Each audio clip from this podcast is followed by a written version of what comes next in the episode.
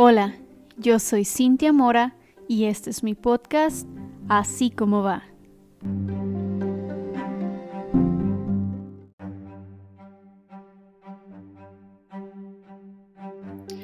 Hola, ¿qué tal? Bienvenidos a otro episodio de Así como va. Y hoy estoy bien emocionada porque es la primera vez que invito a alguien a mi podcast.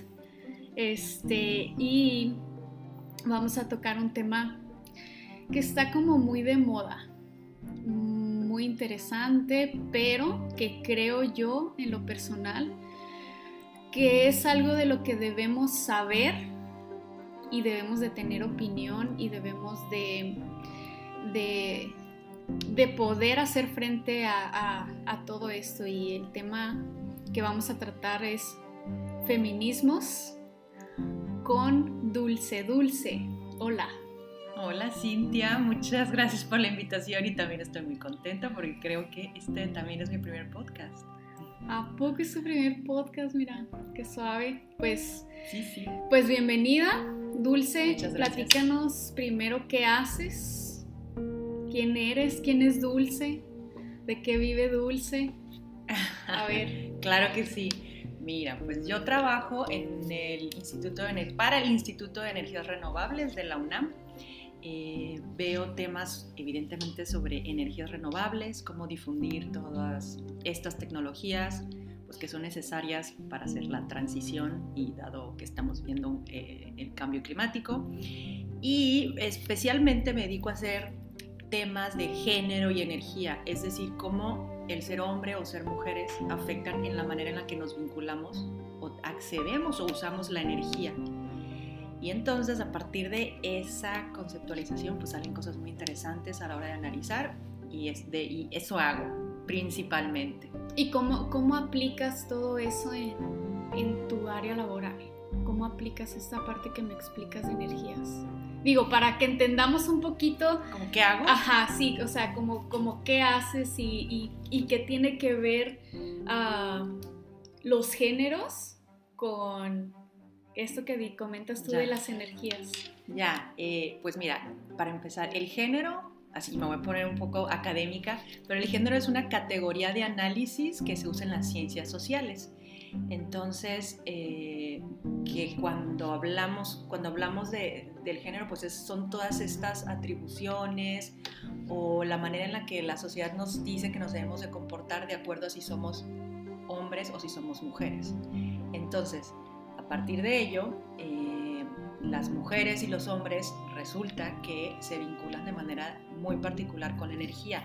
Un ejemplo, eh, con la energía y con cualquier problema público. Eh, por ejemplo, en las comunidades rurales donde no hay electricidad, quienes padecen más el hecho de no tener o electricidad? Pues las mujeres, porque ellas son las encargadas de conseguir leña para cocinar. Ellas son las encargadas de em, caminar largas distancias para acarrear agua, dado que no hay bombas que usen electricidad que, que, las, les provean de todos esos, bueno, de ese servicio público que es el agua potable. Em, entonces, eh, dado que por por estas atribuciones que la sociedad les dice a las mujeres que son las encargadas de, llevar a cabo las actividades al interior del hogar, pues es que el no tener energía las va a afectar de manera muy particular, mientras que a los hombres o los hombres se vinculan con la energía de una manera más como, bueno, la falta de energía les afecta en el ocio. Cuando los hombres llegan a tener electricidad una vez que no tuvieron, eh, usan más, usan más esa energía para ver televisión, para escuchar el radio y demás, pero no necesariamente pues en labores al interior del hogar. Eso es una de las tantas aplicaciones.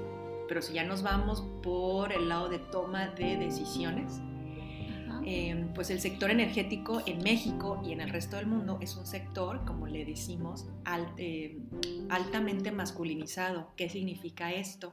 Pues está compuesto principalmente por hombres.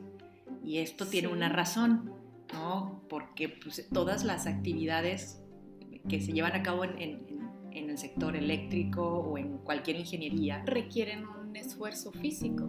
Pues más que esfuerzo físico, eh, en, la escuela nos dicen que esas disciplinas que se usan en el sector energético, o sea, las ingenierías, las matemáticas, la ciencia, em, eh, son, son disciplinas o estudios que son de hombres. Entonces las, a las niñas se les disuade de estudiar estas, estas, estos, temas. estos temas. Entonces eso explica por qué pues eh, este sector es predominantemente masculino y entonces el hecho de que sean la mayoría hombres a la hora de hacer las políticas públicas vinculadas con la energía, pues tristemente esto nos da un sesgo de que no están incorporando las necesidades de las mujeres.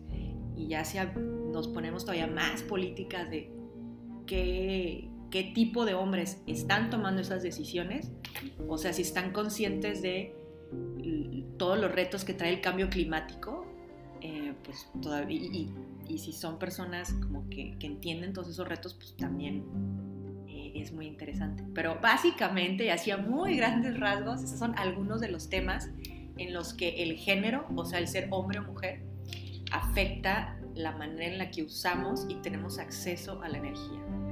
Wow. Entonces es algo así como los roles de género que están definidos por la sociedad, ¿no?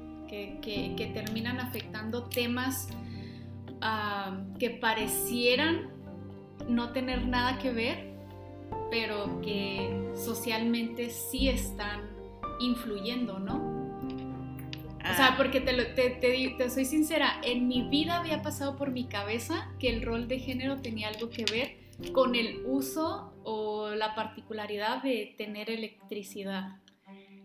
Sí, no, el, vínculo no es tan intuitivo, en efecto. O sea, cuando hablamos de estos temas con los ingenieros, con las ingenieras que trabajan en la empresa productiva del Estado que se encarga de proveernos de, electricidad, o cuando hablamos con las personas que trabajan con materiales para hacer celdas fotovoltaicas y tener paneles fotovoltaicos más eficientes.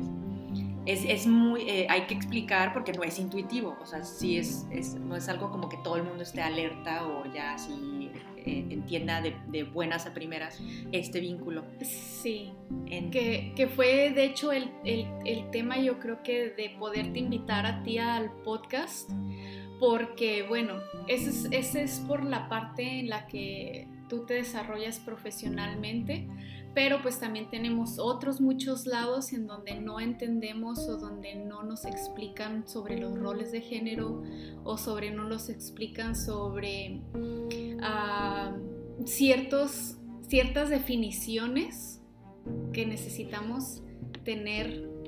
Sí, eh, pues bueno, es muy importante no sé si porque yo me dedico a esto, pero es muy importante definir o empezar a entender algunos conceptos básicos eh, que, vamos a escuchar en las discusiones de este tipo.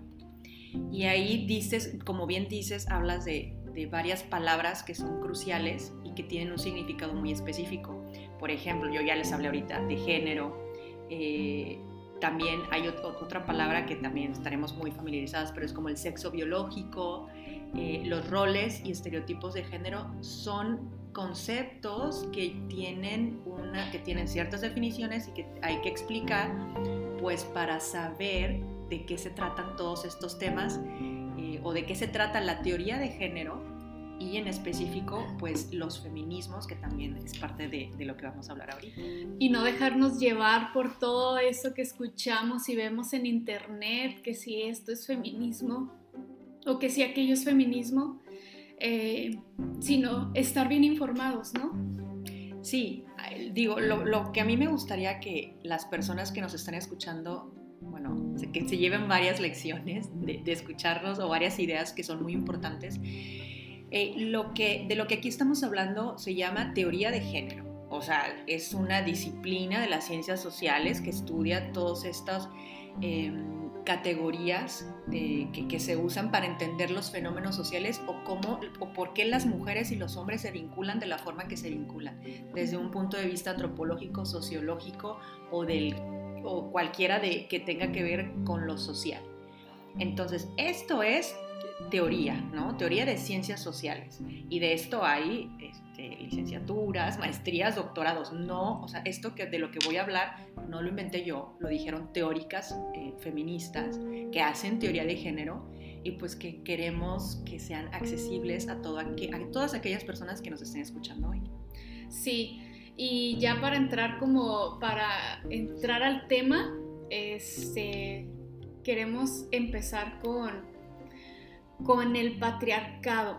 Dulce, ¿qué, ¿qué, es el patriarcado? Este, ¿De dónde viene?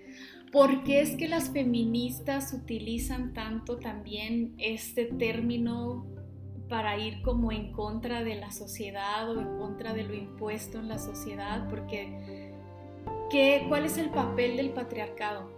Dime, cuéntame.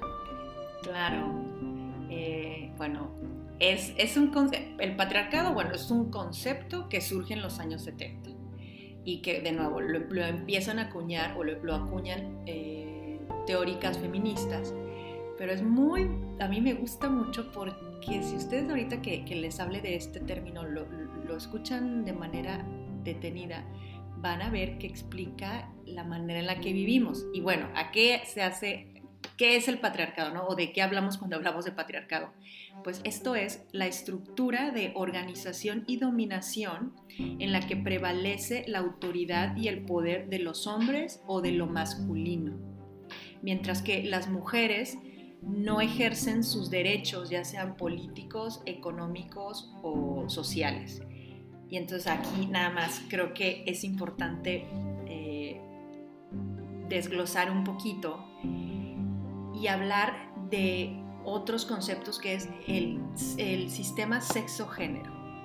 Muchas veces, o bueno, el, sexo es eh, aquellos, las características biológicas con las que nacemos. Entonces, si tenemos eh, ciertos eh, genitales, seremos mujeres, si tenemos los ciertos genitales, seremos hombres.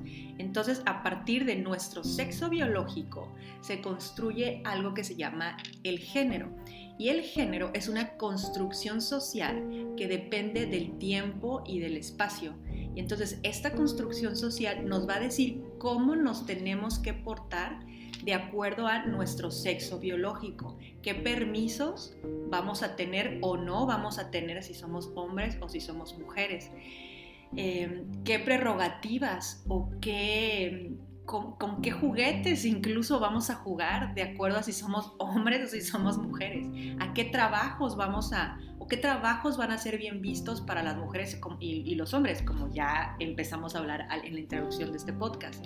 Entonces, a partir de, de diferenciar estos dos conceptos, sexo biológico y género, sexo biológico como nuestras características anatómicas y género como la construcción social, es que el patriarcado es esta estructura de poder en donde a partir del sexo biológico se determina quiénes van a mandar en un sistema. Y resulta que quienes mandan en el patriarcado son hombres o, es aquello asociado a lo masculino.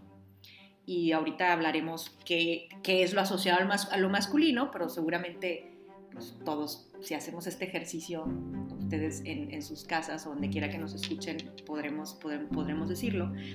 Lo asociado a lo masculino que es, pues es la fortaleza, son todas esas atribuciones asociadas a lo masculino son la fortaleza, la valentía, el liderazgo, la tenacidad, la, la actividad, mientras que lo asociado a lo femenino es la, son, eh, aquellas o son características como la pasividad, la sensibilidad, lo irracional, eh, el ser cuidador, maternal.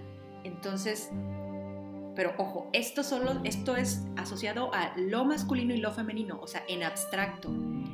Pero estas características se las ponemos a, a las personas pero las personas no es que tengan estas características. Entonces, eh, bueno, ya para cerrar, eh, pues el patriarcado es esto, ¿no? El sistema en donde lo que predomina o quienes tienen la autoridad y el poder son los hombres o aquello asociado a lo masculino.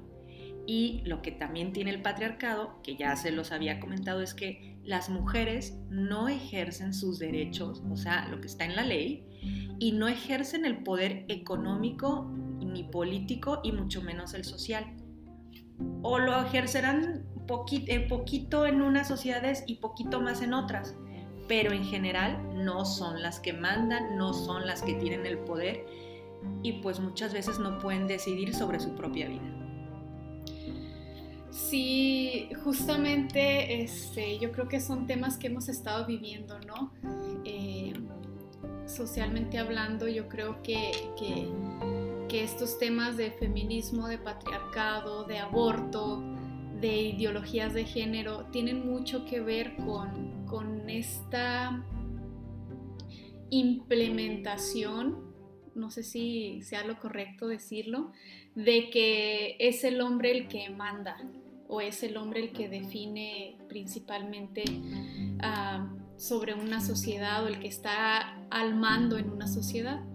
Entonces, mm, mi pregunta sobre el patriarcado es justamente porque lo vemos sonar mucho en los movimientos feministas o en los movimientos que hay, que, que a veces no sé si confundan o, más bien como para entender por qué es que utilizan este ir en contra de, del hombre, sí, que, justamente puedes ver las pancartas en los movimientos feministas en donde vienen antipatriarcado o, o, siempre es como que estar en contra del hombre o estar en contra de, esta imagen masculina que hay delante de de todos.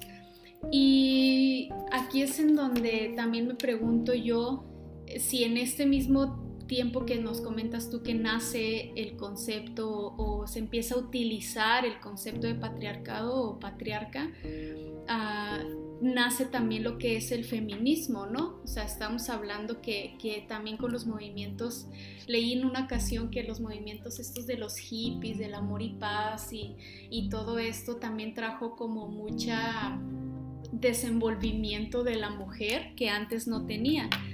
Sabemos y conocemos que todavía antes de los hippies y antes de esto, pues también hubo mujeres que se levantaron a que sabemos que fue durante la Segunda Guerra Mundial, las mujeres que se quedaron en casa mientras sus esposos iban a pelear en la guerra, que se tuvieron que levantar a trabajar, a sacar a sus familias adelante, porque ya no había un hombre en la casa que les diera los recursos para poder comer y para poder vestir y para poder ir a la escuela todos los días. Este, y, después de esto nacen pues una siguiente generación eh, con, con ideas de libertad o libertinaje, como le quieran decir. Y también de aquí viene parte de, de, este feminismo, ¿no? Pero en sí, digo, eso solamente son como ideas muy de Cintia Mora. Dulce, ¿dónde nace o qué es el feminismo? Ok, bueno, antes eh, me gustaría, ahorita, ahorita respondemos cuándo nace, cuándo podemos empezar a ubicar los orígenes del feminismo. Nada más respondiendo a tu comentario de cuando las marchas feministas llevan pancartas que dicen no al patriarcado. Ojo, cuando una se opone al patriarcado, se opone a un sistema en particular, un sistema que, en el que quienes detentan el poder económico, político y social son solo los hombres, pero esto no significa que el movimiento feminista esté en contra de los hombres, sino que está en contra del patriarcado, en contra de este sistema que oprime a las mujeres y que también a los hombres los tiene oprimidos de una forma muy diferente, pero que también tiene sus, secuelas y de eso también podemos hablar eh, eh, más adelante pero eh, hay tres ideas que, me gustaría que nos quedaran claras. Es, no es un muy, o sea, no, no nos oponemos, yo como feminista, si, cuando, si digo que me choca el sistema patriarcal o el patriarcado, no es que, no es que, eh, que que estés, que estés odiando a los hombres en sí. O que mi movimiento político eh, vaya en contra de los hombres, sino es en contra de un sistema muy particular. ¿Por qué? Porque hay muchas maneras de construir este sistema porque no solo, o sea, porque hay un, porque hay la mitad del mundo que somos mujeres que también queremos detentar el poder, el poder económico, el poder social y el poder político. Y tú me dices, bueno, pues, las mujeres se han venido a incorporar a todas estas esferas en las que pues queremos participar. Y sí, podemos responder sí, ha habido mujeres, pero son las menos, no es la generalidad. Porque cuando analizamos las estadísticas del INEGI, no, no hay que irnos muy lejos, lo que vemos es que cuando vemos quiénes son los dueños de la tierra en México, vamos a ver que el 70% de, de, los dueños son hombres y el 30% son mujeres. Cuando vemos cuánto ganan las mujeres en promedio versus los hombres, vamos a ver en el mercado laboral, vamos a ver que los hombres ganan más que las mujeres o que las mujeres ganan menos que los hombres, aun cuando estén trabajando en ese sistema. Cuando vemos quiénes son los que dirigen las, las rutas de las naciones. O sea, cuando vemos quiénes son los presidentes, vamos, si nosotros vemos las noticias o las conferencias, son, la mayoría son hombres, quienes están, quienes tienen la, la ruta de nuestras vidas, muchas veces son hombres. y entonces lo que cuando el movimiento feminista se opone al patriarcado es pues no solo los hombres pueden tomar las grandes decisiones de las personas, ¿no? Hablando de, presidentes o de la clase política, sino también son las mujeres. Y resulta que este sistema patriarcal ha puesto obstáculos para que las mujeres se inserten y esos son los obstáculos que tenemos que derribar. Pero no, no se habla como que este, pues sea un movimiento en contra de los hombres y ya hablando de feminismo, pues bueno, a partir de que las feministas, o sea, las mujeres, las primeras mujeres que fueron feministas, pues fueron mujeres educadas. Y educadas me refiero a que sí tuvieron, fueron privilegiadas en poder ir a la universidad, poderse dedicar a la esfera pública y no solo al hogar. Eh, entonces empiezan a crear o, a pedir la participación en, en la Del voto ciudadano, ¿no? Eso es, así es como empieza. Exactamente. Eh, sí, cuando habla, al hablar de feminismo o podemos traquearlo o identificarlo en el siglo XVIII, ¿no? que son las feministas del Reino Unido que pedían este, pues que fueran consideradas ciudadanas, imagínense, ¿no? Porque no eran consideradas ciudadanas, entonces que querían el voto. Entonces después de una larga lucha, pues ya se les ganan el derecho a votar. Y, podemos identificar muchas mujeres eh, que, querían ser consideradas como sus pares hombres también en la Revolución Francesa, porque pues la, la, Revolución Francesa, la que nos enseñan en la primaria, eh, si ustedes recuerdan, la carta o, el documento en el que se consuma o en el que se plasman los ideales de la Revolución Francesa eran los derechos del hombre. Y ahí no estaban consideradas las mujeres, porque de nuevo, en este sistema patriarcal solo hablamos de lo, que le conviene a los hombres, porque ese es el sistema per se. Y entonces las mujeres, ciertas mujeres francesas, se, se rebelan y dicen, oye, también yo soy ciudadana, ¿eh? Entonces, empieza a ver, desde, aquellos momentos empieza a ver esta, esta necesidad de también incluir a las mujeres, porque también somos personas, porque también tenemos derechos, pero eso increíblemente ha costado mucho trabajo a los sistemas legales y políticos del mundo de aceptar, ¿no? Y entonces, pero bueno, eh, ahí el voto ha sido como la lucha entre otros derechos eh, en las que las mujeres sean reconocidas como iguales de como como sujetas de derechos. Eso es muy importante. O sea que tenemos los mismos derechos porque no queremos ser iguales a los hombres no porque todo el mundo somos diferentes en identidad.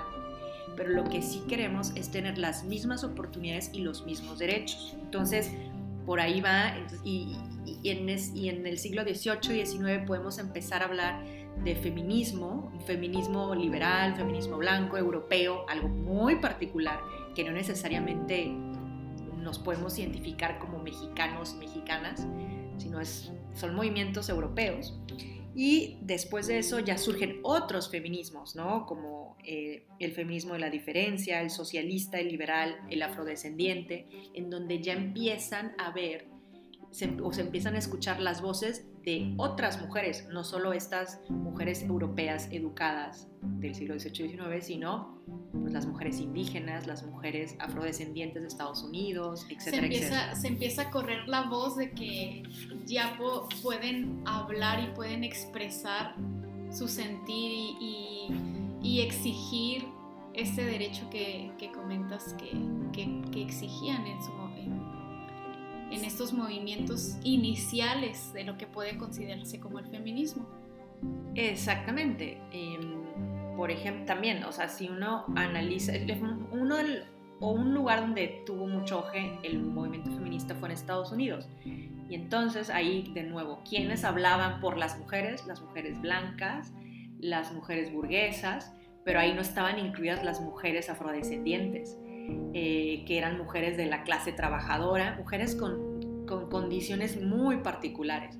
Entonces ahí es donde las mujeres afrodescendientes les dicen a las mujeres blancas, oye, tú no estás hablando por mí, tú no sabes cuál es mi historia, tú no sabes cuáles son mis necesidades. Entonces nosotras tenemos que expresar pues aquello que necesitamos, entonces tenemos que hacer el movimiento más diverso. Y por eso es importante hablar de feminismos, ¿no? Porque existe una gran diversidad, así como de personas, pues de mujeres, ¿no? Entonces tenemos que eh, reconocer la diversidad de condiciones, de oportunidades, eh, etcétera, y a partir de ello, pues las necesidades de las mujeres van a ser muy particulares de acuerdo a dónde vivan, el idioma que hablen, este, como decíamos al principio, si tienen acceso o no a electricidad.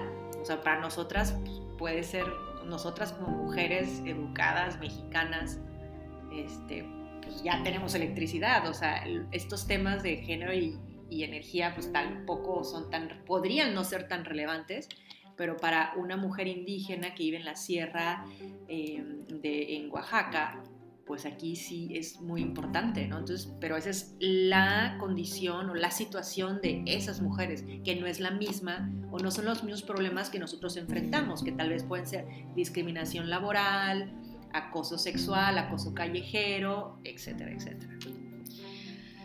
Wow. a veces, a veces no nos imaginamos como que eh, el estudio que existe realmente detrás de estos movimientos, ¿no? Porque lo único que tenemos son las redes sociales, la televisión, en donde te, te, te, te comento yo, es de donde tenía yo esa información y escuchamos temas acerca de las feminazis y escuchamos no. temas acerca de, de, de acciones violentas que suceden y de repente empiezan a haber opiniones también de mujeres que dicen, oye, eso a mí no me representa, o esa parte de feminismo yo no es la que, la que promuevo o de la que a mí me gustaría hablar.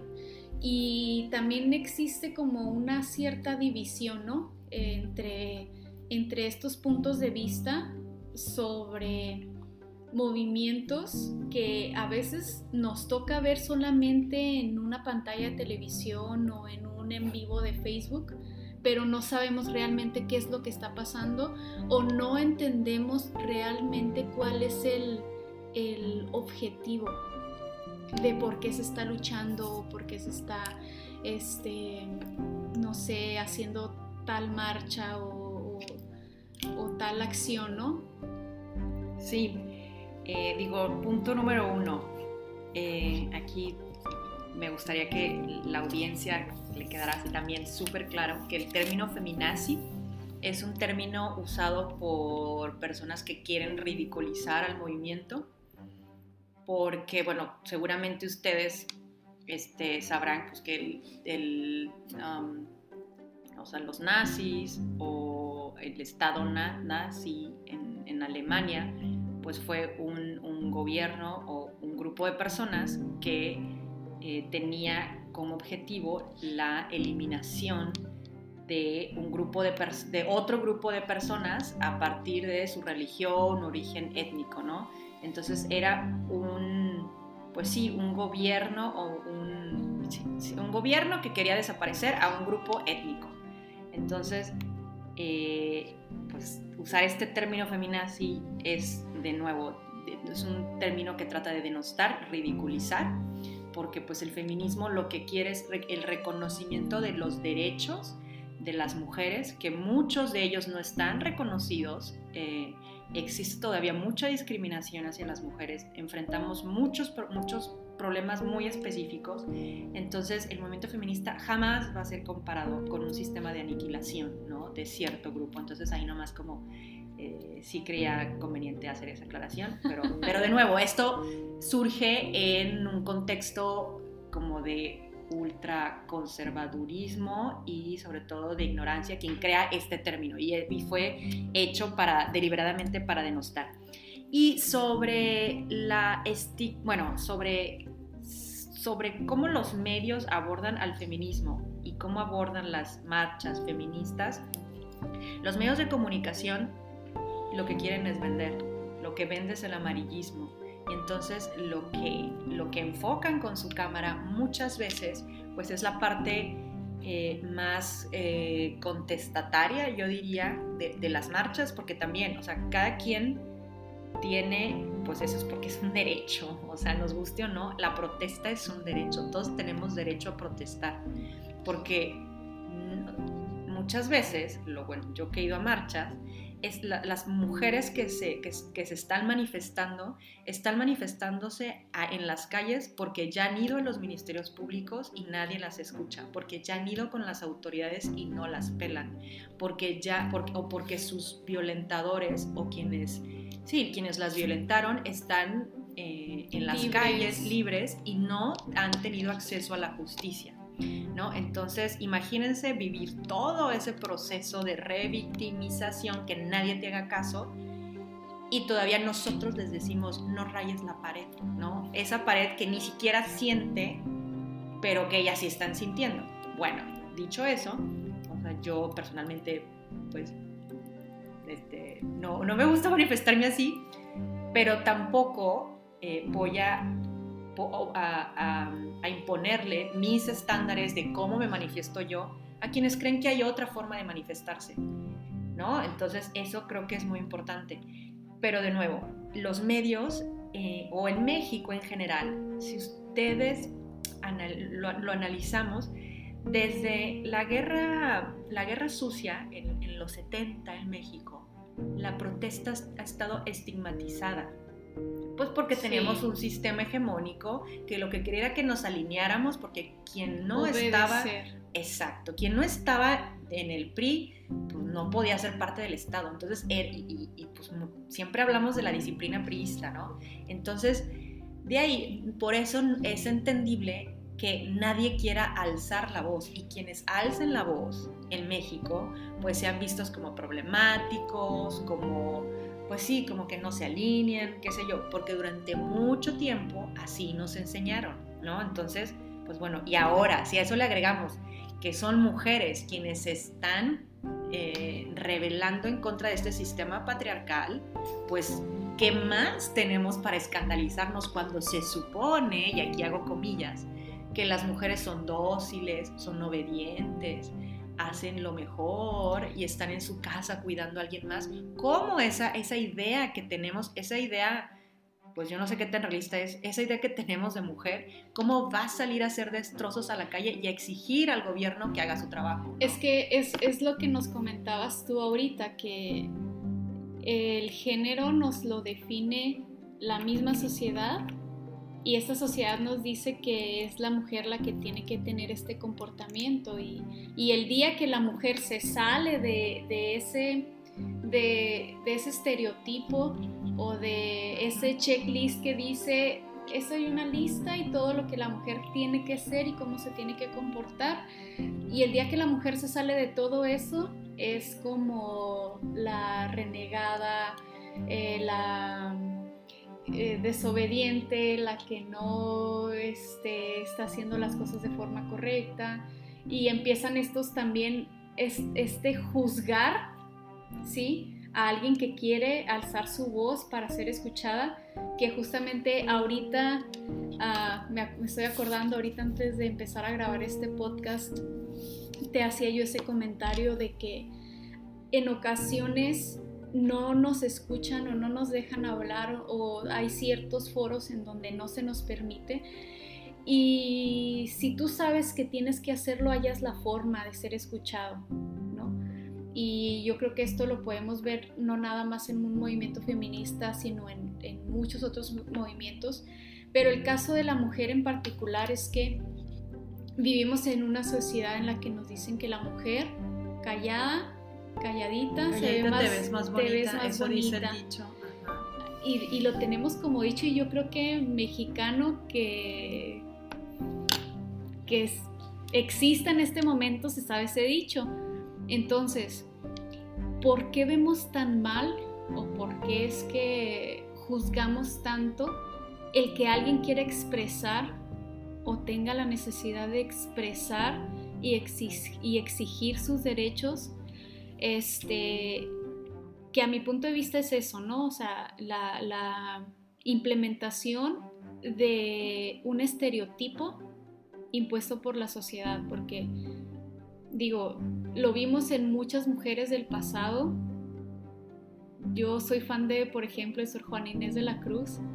O sea, ella sabía que no tenía derecho a estudiar y le valió gorro y se vestía de hombre para ir a la escuela al final de cuentas fue decisión de ella hacerse monja o no, pero ella se salió de, ese estereotipo para hacer algo que ella sabía que debía y tenía que hacer. Entonces, lo mismo pasa con muchas mujeres de ahorita que saben que no van a ser escuchadas tal vez ni en sus trabajos o ni en sus familias o tal vez no en el entorno en el que se mueven y tienen que hacer algo más o tienen que hacer algo extraordinario para poder generar un cambio en la sociedad. Lo único que a mí sí me causa un poco de conflicto de que también yo creo que es uno de los motivos por los que quise eh, hablar de este tema o de este podcast es porque también entre mujeres ah, no solemos entender o tener esa empatía con la que se está levantando y está hablando y está expresando, ¿no? Eh, te lo digo porque he escuchado a muchas decir, es justamente esa frase, ese movimiento a mí no me representa. O como decíamos ahorita, o sea, desafortunadamente conocemos a las feminazis y todos sabemos acerca de las feminazis y decimos, es que eso a mí no me representa.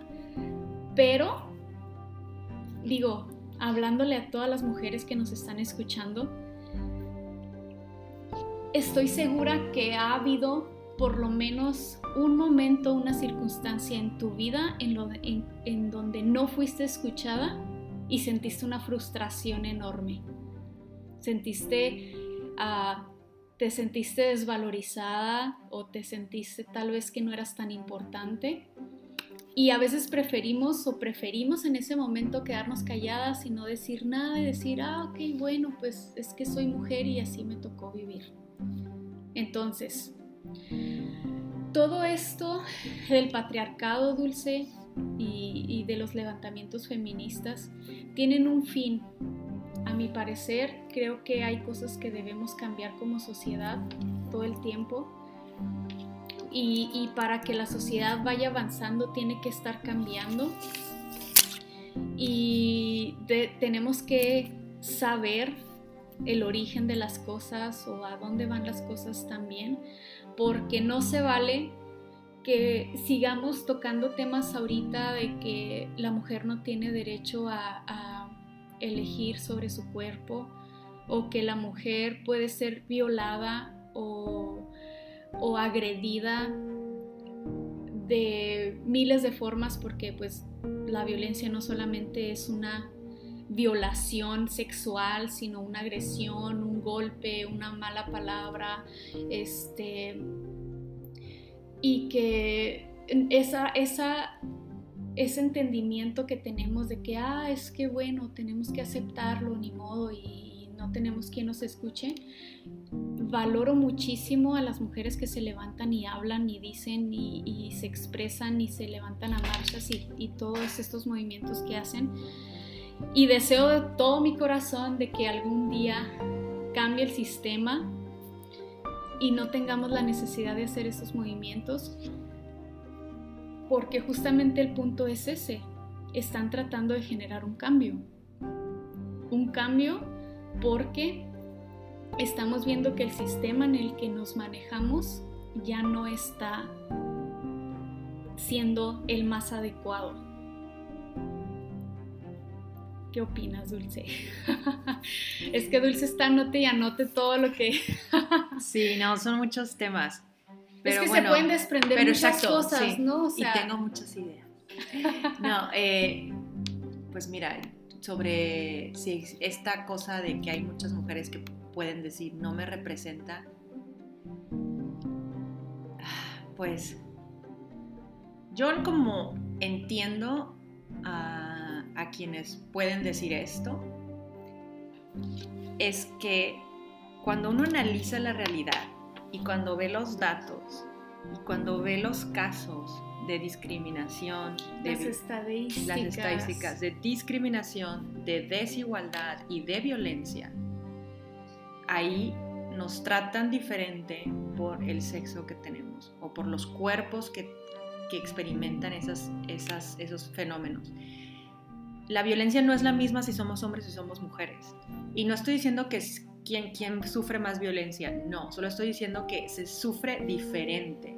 Las mujeres, y estas también son estadísticas, a los hombres los vivimos en un país muy, muy violento, en donde los hombres mueren en cantidades exageradas. Y las mujeres que también asesinan, porque también son muchas, pero no, no, no son los mismos números que los hombres, pero resulta que a las mujeres que asesinan, eh, estas mujeres tienen, muchas veces tienen eh, indicios de violencia sexual. O sea, por el simple hecho de ser mujeres, hasta en la violencia se nos trata diferente. Cuando hablamos de quiénes ganan más o quiénes suben en una compañía, vamos a ver que nos van a tratar diferente por si somos hombres o si somos mujeres. ¿Quiénes, tienen los puestos más importantes en, en las empresas, ¿no? Eh, o cuando vemos quiénes dirigen la política en México, podremos ver a muchas mujeres ya en la política, pero quienes realmente tienen el poder, pues a mí solo se me viene a la mente una que tiene, que, tiene mucho poder en la Ciudad de México, pero de ahí en fuera, los demás son hombres. Entonces, creo que quienes pueden decir que estos movimientos no las representan, pues tal vez no están al tanto de todos los fenómenos o todas las violencias y desigualdades que vivimos las mujeres, para no indignarse por todas las cosas que tenemos que pasar eh, por el simple hecho de ser mujeres, ¿no? Desde el acoso callejero, todos los días tenemos que pensar con qué nos vestimos, porque cuando salimos a la calle alguien nos va a decir alguna, alguna frase mal llamada piropo, ¿no? Y porque, eso es, porque eso es violencia. Entonces, bueno, pues invitaría a quienes dicen que no la representan que, bueno, uno, investiguen qué es lo que están pidiendo estas mujeres que no las representan. Dos, pues que vean si no hay algún tema que de verdad no las indigne como para, para no sentirse representadas por las mujeres. Y también, ¿por qué nos, por qué, por qué nos molesta la manera en la que se manifiestan? ¿Por qué nos molesta que las mujeres encapuchadas eh, eh, monumentos pero no nos molesta o si es válido que haya hombres que tomen pozos petroleros, ¿no? Como manifestación. Entonces ahí, porque de nuevo también tenemos dobles estándares, medimos la misma cosa de manera diferente si la hace un hombre o si la hace una mujer. Y ahí pues empezamos a ver nuestro sesgo, ¿no? Pero bueno, todo esto es una manera de, irnos cuestionando nosotros mismos. ¿Y qué más? Ya no sé qué más había que... No, no, no. Eh yo creo que también aquí partiendo en esta parte que, comentas tú de cómo nos tratan, ah, ya haciendo como comentarios, por ejemplo, sabemos que, que se han establecido como leyes de equidad de género en las que dicen que ya tiene que haber una participación eh, equitativa o igualitaria, ¿no? De, tanto en sistemas de gobierno como en las empresas, de que por ejemplo, sabemos que en la Cámara de Diputados tiene que haber ya tanto porcentaje de hombres y tanto porcentaje de mujeres, cosas como esas, pero en lo personal se me hace algo como, ok, está bien que, que ya lo contemplen, pero que sea realmente por méritos, o sea, que estén viendo realmente el desarrollo de las mujeres, porque también al prestarse a esto, a veces nos topamos con temas de que, ah, pues a esta la pusimos aquí porque está bonita, a esta otra la pusimos acá porque no cuestiona, o a esta otra la pusimos acá porque se acostó con el jefe, o a esta otra podemos poner un millar de ejemplos. Pero el poder cambiar eso también creo que es parte de, de cómo estamos viendo, cómo seguimos viendo el valor que tiene una mujer dentro de todo esto, porque también estoy segura de que si, no sé, estos movimientos se hicieran por parte de estas mujeres que sí tienen alguna clase de autoridad, también las cosas serían diferentes, ¿no? Porque también dependiendo tu estatus social y tu nivel socioeconómico, también va a haber ahí cierta flexibilidad con las mujeres, ¿no?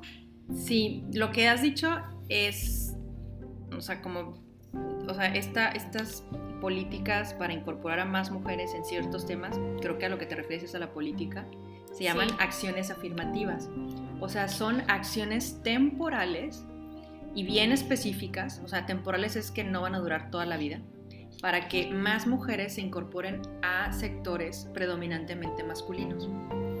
Y entonces esto es necesario porque dada la estructura patriarcal, no hay otra manera o no hemos encontrado otra manera, si a alguien se le ocurre, díganosla porque no hemos encontrado otra manera en la que las mujeres puedan participar, porque los partidos políticos no, no las han, pues no las han, eh, no las han incorporado, porque la política, de nuevo, es, eh, son, las maneras en las que se arreglan son muy masculinas y entonces se les tiene que obligar eh, a los partidos políticos a postular a mujeres porque no hay otra forma en la que ellos las pudieran considerar realmente. Exactamente, ¿no? Entonces eso es una una, algo importante resaltar y sobre todo que son medidas temporales y muy específicas y que también están en la ley, ¿no? Y, si, lo, reconoce la ley, lo, reconoce la Constitución es porque hay toda una justificación de por qué se hacen. Eh, y, son, son transitorias o son momentáneas porque lo que se espera es, conforme vayan llegando más mujeres, pues van a ir tomando experiencia en cómo hacer política, ¿no? Entonces eso es, eso es importante resaltar. Y sobre la manera en la que, sobre los méritos.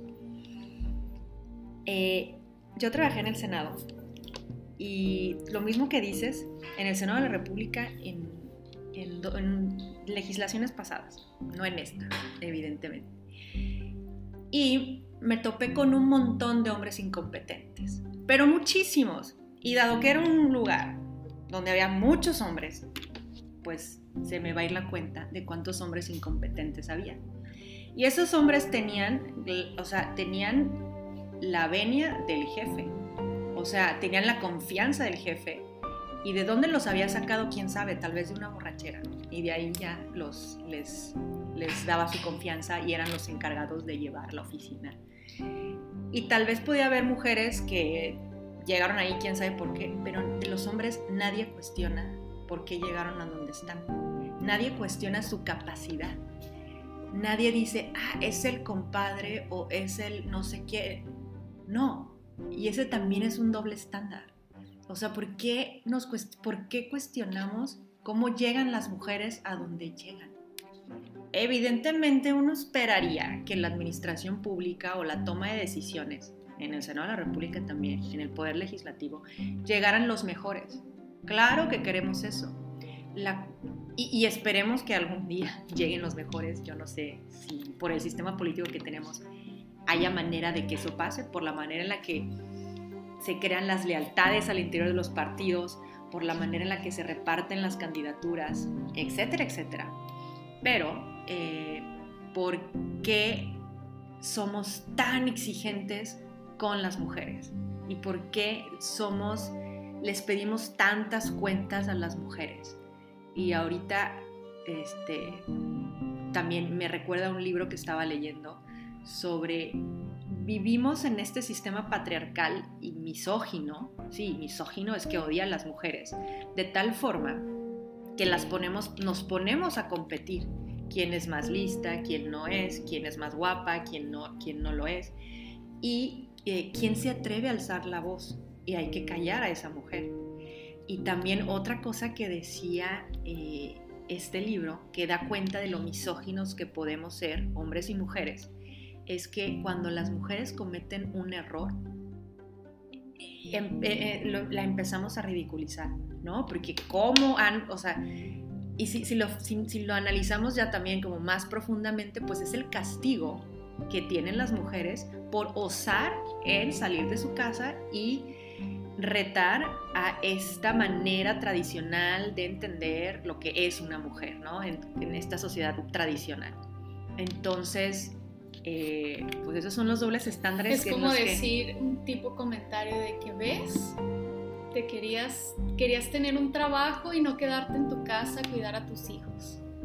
Y es como también ese, esa parte de hacerte sentir mal por, por querer salirte del sistema, ¿no?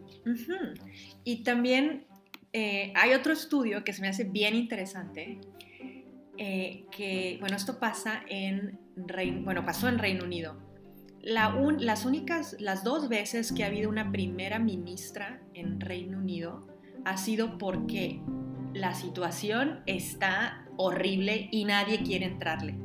Y, las, y ahí es cuando se abre este espacio y las mujeres dicen, pues, pues aquí voy. Pero cuando todo va viento en popa, nadie deja a las mujeres, nadie les deja el poder. Entonces, Margaret Thatcher y se me fue el nombre de eh, la última este, primera ministra, eh, que también fue, o sea, le tocó, justo le tocó el Brexit y, y, demás. Entonces, les tocaron situaciones bien complejas en donde nadie quería entrar, entrarle, y es apenas ahí, en esas circunstancias tan adversas, en las que la política dice, ah, pásenle, a ver qué tal les va.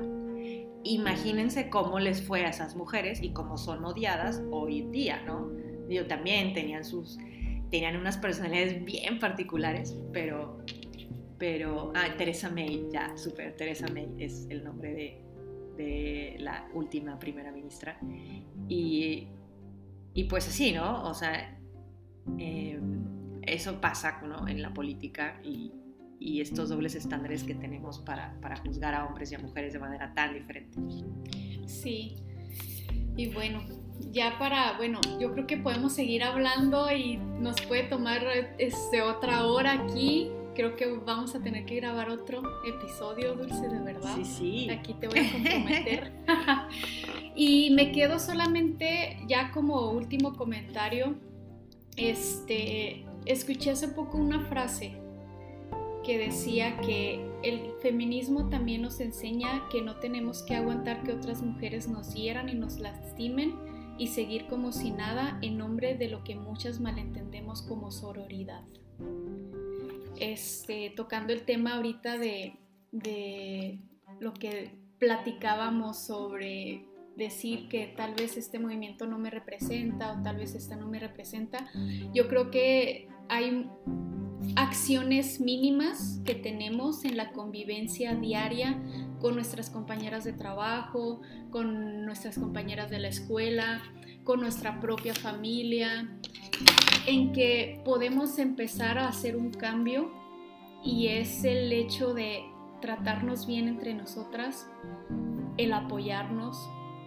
A veces, créeme, es impresionante que puedes estar viendo una mujer en tu trabajo y no saber que estás sufriendo violencia o estás pasando por una situación difícil y no tiene la confianza de a ti contártelo por ser mujer o por X o Y, porque presentamos justamente esta cara dura o fuerte al tener que salir fuera de nuestros hogares para poder tener una vida profesional y todo eso y mostramos esta cara de seriedad o de dureza y no nos permitimos abrirnos a otras mujeres para apoyarnos y para poder, no sé,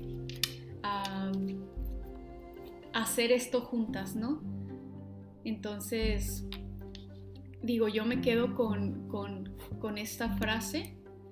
Ya en el siguiente podcast vamos a hablar sobre yo creo que sobre esto, pero ¿qué, qué, nos, qué nos dejas tú ya para terminar, Dulce? Pues lo que diría es, cuestionemos la sociedad en la que vivimos y los sistemas que nos han impuesto. Eh, cuestionemos qué tan, pues sí, qué tan misógina es la sociedad que nos ha puesto a competir a las mujeres y a emular a aquellos que tienen poder que son los hombres, ¿no? Y entonces en esta, en esta idea de que las mujeres también queremos poder, pues y de eso se trata el sistema patriarcal, dado que lo que quienes tienen el poder son hombres o aquello asociado a lo masculino, las mujeres nos tenemos que masculinizar si queremos sobrevivir en ese sistema.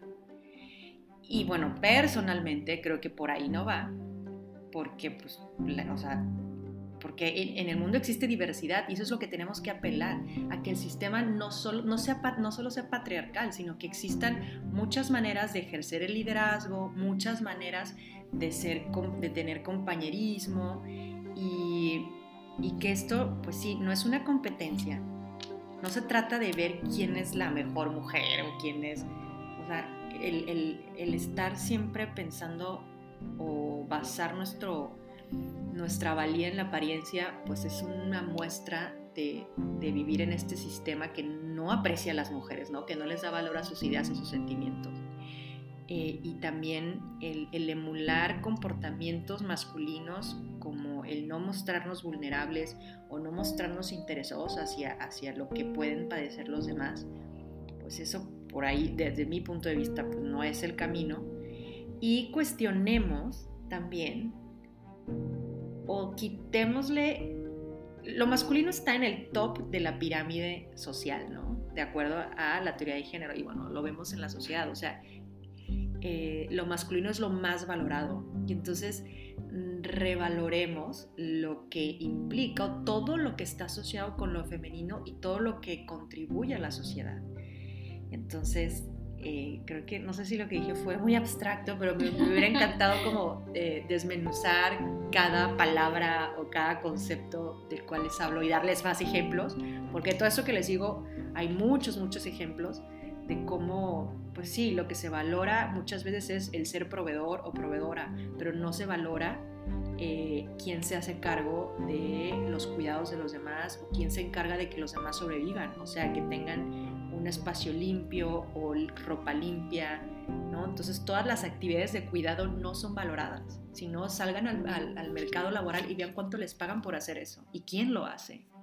En cambio, por estar haciendo otras cosas eh, que no, no, no, son necesariamente estas actividades, pues cuánto gana la gente, ¿no? Entonces ahí es donde cuestionar, hay que cuestionar, siempre cuestionar y no dar nada por sentado y no porque nos lo imponga una sociedad. Entiendo que queremos pertenecer todos, ¿no? Y no queremos ir como salmones contra la corriente, pero siempre hay que cuestionar, siempre, siempre, siempre, y ver de dónde vienen esas ideas que tenemos o cuando algo nos choca, ¿por qué nos está chocando? O sea, ¿qué parte es la que nosotros pues no hemos podido manifestar, ¿no? Si, si alguien, si se está manifestando, ¿por qué yo no? ¿O por qué yo no lo hago? O a quién estoy obedeciendo al no manifestarme, o a quién estoy complaciendo, porque también eso es algo que, que me dijeron la semana pasada, que las mujeres somos muy buenas para obedecer y sobre todo para complacer. Siempre estamos complaciendo a alguien, siempre. Y bueno, digo, qué padre, ¿no? Estar, bueno, complacer a alguien que te interesa, pero a todo el mundo y a costa de qué complacemos. Entonces ahí son como los cuestionamientos. Y nada más lo último, esta es una lucha de todos. O sea, la lucha por la igualdad o alcanzar la igualdad entre mujeres y hombres no es solo un trabajo de las mujeres, sino es un trabajo también de los hombres. Porque aquí lo, triste, lo que nos dice la teoría es, los hombres son los que menos incentivos tienen para cambiar.